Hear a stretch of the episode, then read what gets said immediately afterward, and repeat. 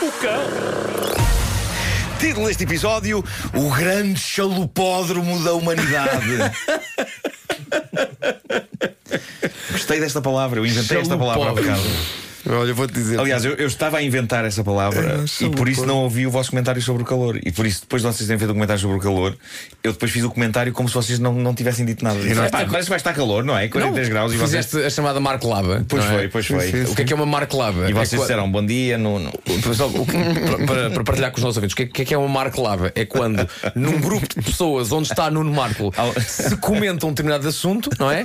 Isso, esse assunto acaba e, passado um minuto, Nuno Marco fala desse assunto como se nunca tivesse, nunca É tivesse isso. sido falado na É vida. isso, é isso. Isso aconteceu, não é? Pois é. Pois Portanto, nós é. a falar, vais- vamos chegar aos 43 graus. Passado Mas- um minuto, o Marco pega no jornal e diz: Olha, este verão vamos aos 43 graus. Mas eu o Vasco, Isto bom é uma dia. Marco Lava. Bom dia. Valeu a pena porque estava a inventar a palavra chalupódromo. Exato. Chalupódromo é muito bom. No passado dia 11 aconteceu a final do campeonato de squash das Astúrias. Hum. As vencedoras foram Elizabeth Sadó e Maribel Toios. Pois. E pergunto a vocês, por que dias está ele a falar do campeonato de squash das Astúrias no Homem que Mordeu o Cão? Porquê? Porque aconteceu algo incrivelmente bizarro quando chegou à altura da entrega dos troféus. Algo que valeu até já três demissões na organização do evento. Então. Algo tão disparatado e despropositado que está a fazer com que muita gente esteja a acusar a organização do campeonato de squash de sexismo. Eu acho que sim, mas ao sexismo eu acrescentaria chalupice pura. Porque é suposto isto ser um campeonato sério e uma das campeãs é uma senhora de 37 anos, atleta profissional há 15, federada. Imaginem qual o espanto dela quando chegou à altura de receber o troféu e percebeu que, para além do troféu, as vencedoras recebiam uma espécie de cabaz de prémios. E a lógica da organização foi: ai, as mulheres querem participar e triunfar num desporto de homens, então vão receber prémios adequados a elas. Então as campeãs receberam isto: uma caixa de cera depilatória, uma lima elétrica para os calos e um vibrador. Pois. Hã? Escusar será dizer que a Onde é que está organização. a boa e velha taça Sim, e, um- Exato, e um- e um exato. chequezinho? Sim. A organização, escusar a dizer, era composta por homens e nesta modalidade há 1550 homens federados em Espanha e 255 mulheres apenas. Eu não fazia ideia disto, mas o squash é, pelo menos em Espanha, mas se calhar em todo o lado, um- uma espécie de um clube de bolinha onde as mulheres são frequentemente humilhadas com mimos como este. Uma pena não ter havido discurso de agradecimento por parte das campeãs, porque creio que a frase sabe onde é que pode meter isto iria ser ouvida. E Eu bem, acho que iria ser bem, e ouvida. Sim, bem. sim, sim.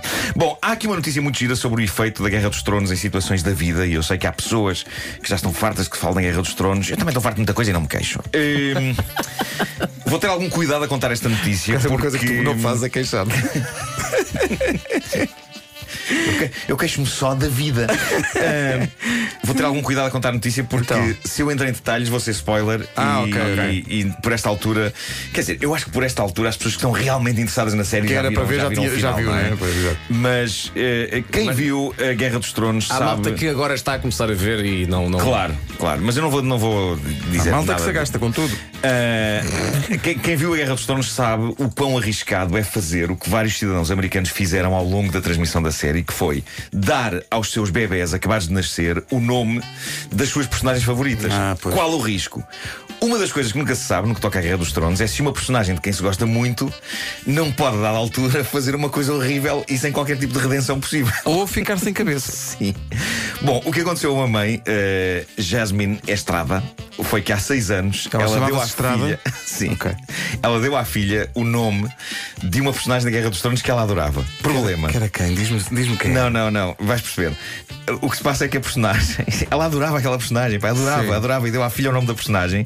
Só que a personagem virou a boneca a dada altura e tornou-se chalupa Aliás.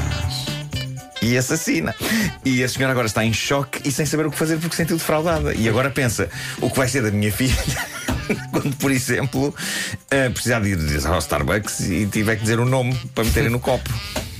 Uh, por isso agora está sem saber o que fazer. E, e é por isso que, se é para dar nomes de figuras de cultura popular a crianças, é sempre melhor jogar pelo seguro. E é por isso que vou revelá-lo agora. O segundo nome do meu filho, do meu filho Pedro, é Spider-Man. Ah, As é? pessoas não sabem Ah, é? Ele chama-se Pedro Spider-Man Galvão Marco. Se ele estiver a ouvir isto, também está a aprender agora que o seu nome. Sim, mas sim. Porque o Homem-Aranha é sempre fixe. Apesar de eu gostar do Batman, eu nunca chamaria Batman ao meu filho. Porque o Batman, sim senhor, é herói, mas na sua essência o que é que ele é? É chalupa. O Batman é chalupa.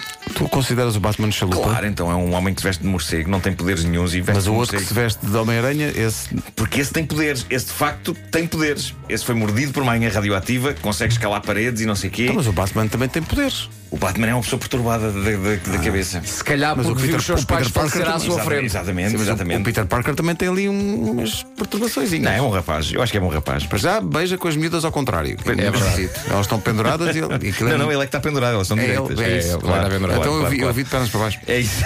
Tens que pôr essa televisão em, em- pôr a televisão como deve na posição certa. Bom, Ainda existem as canetas Parker. eh, acho que existem. existem. míticas Lembras? Existem. Era um presente que se dava. Sim, sim. Já tens idade para ter uma, uma Parker. É verdade, era, era um ritual de passagem. Não um era? momento em que passavas a ter uma Parker, não é? Era, Já ter uma uma esferográfica normal. Bom, por falar em chalupas, atenção a um perfil do Tinder que está a dar que falar, o de um. Desculpa, Nuno. De repente agora pensei, o Nuno, por experiência própria, vai falar de um assunto relacionado com a sua vida amorosa. Não, não, não, não. Eh, o- é o perfil de um jovem inglês de 25 anos, Alex. Nos perfis do Tinder, geralmente descreve-se em. Descreve-se em traços gerais o tipo de pessoa que se procura, não é? Mas Alex é incrivelmente específico e o que está escrito no perfil dele é: procuro uma miúda que arranje frequentemente as unhas e as mantenha como novas. Quando lhe seguro na mão, gosto de ficar com arrepios bons ao sentir o acrílico. Excito-me muito com acrílico ou com a chamada unha francesa. Boa, E gosto que depois elas me coçem o pescoço e as costas. Giro. E é isto que ele diz sobre a mulher que procura. claro. É muito específico. Atenção, não há mais nenhuma referência sobre o tipo de personalidade, de nada. Não há mais nada. Vale tudo, desde que haja acrílico nas unhas ou unhas francesas, que eu não faço ideia do que seja. São unhas. Eu perguntar-te, tu não sabes, tu, tu não investigaste unhas francesas? São que é que- unhas que têm uma boina e uma baguete. Ah, Ah, claro. Para terminar, revelações bombásticas sobre vida extraterrestre. Vamos Os extraterrestres já aqui andam pelo planeta. Já? E já. Onde? E desejam fazer mo- amor com mulheres humanas. Uh, as pessoas que dizem estas coisas costumam ser chalupas genéricos que ninguém conhece, mas desta vez a frase é dita por uma pessoa conhecida, nada mais nada menos do que o ator Dan Aykroyd, do filme Os Caça-Fantasmas. Parece-me razoavelmente chalupa também. não é? Ele, ele revelou agora, numa entrevista, que. Isto é tudo muito bom. Ele revelou agora que já viu quatro ovnis e também eh, que sabe que a maioria dos extraterrestres vem cá passar férias porque acham que isto é bonito. Alguns vão, vão, aos- vão ao Airbnb nas naves à procura. Olha, só para.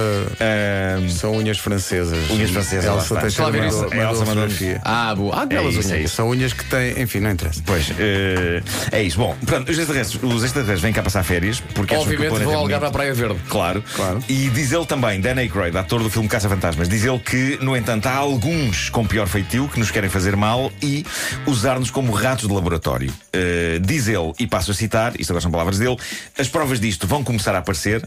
Os extraterrestres são interessados nas nossas mulheres, nos seus óvulos, na sua feminilidade, no seu aparelho reprodutivo, no seu ADN. Eles querem engravidar uma mulher e produzir um bebê híbrido. É para isso que cá estão. Olha, mas não, não gasta petróleo. Malta.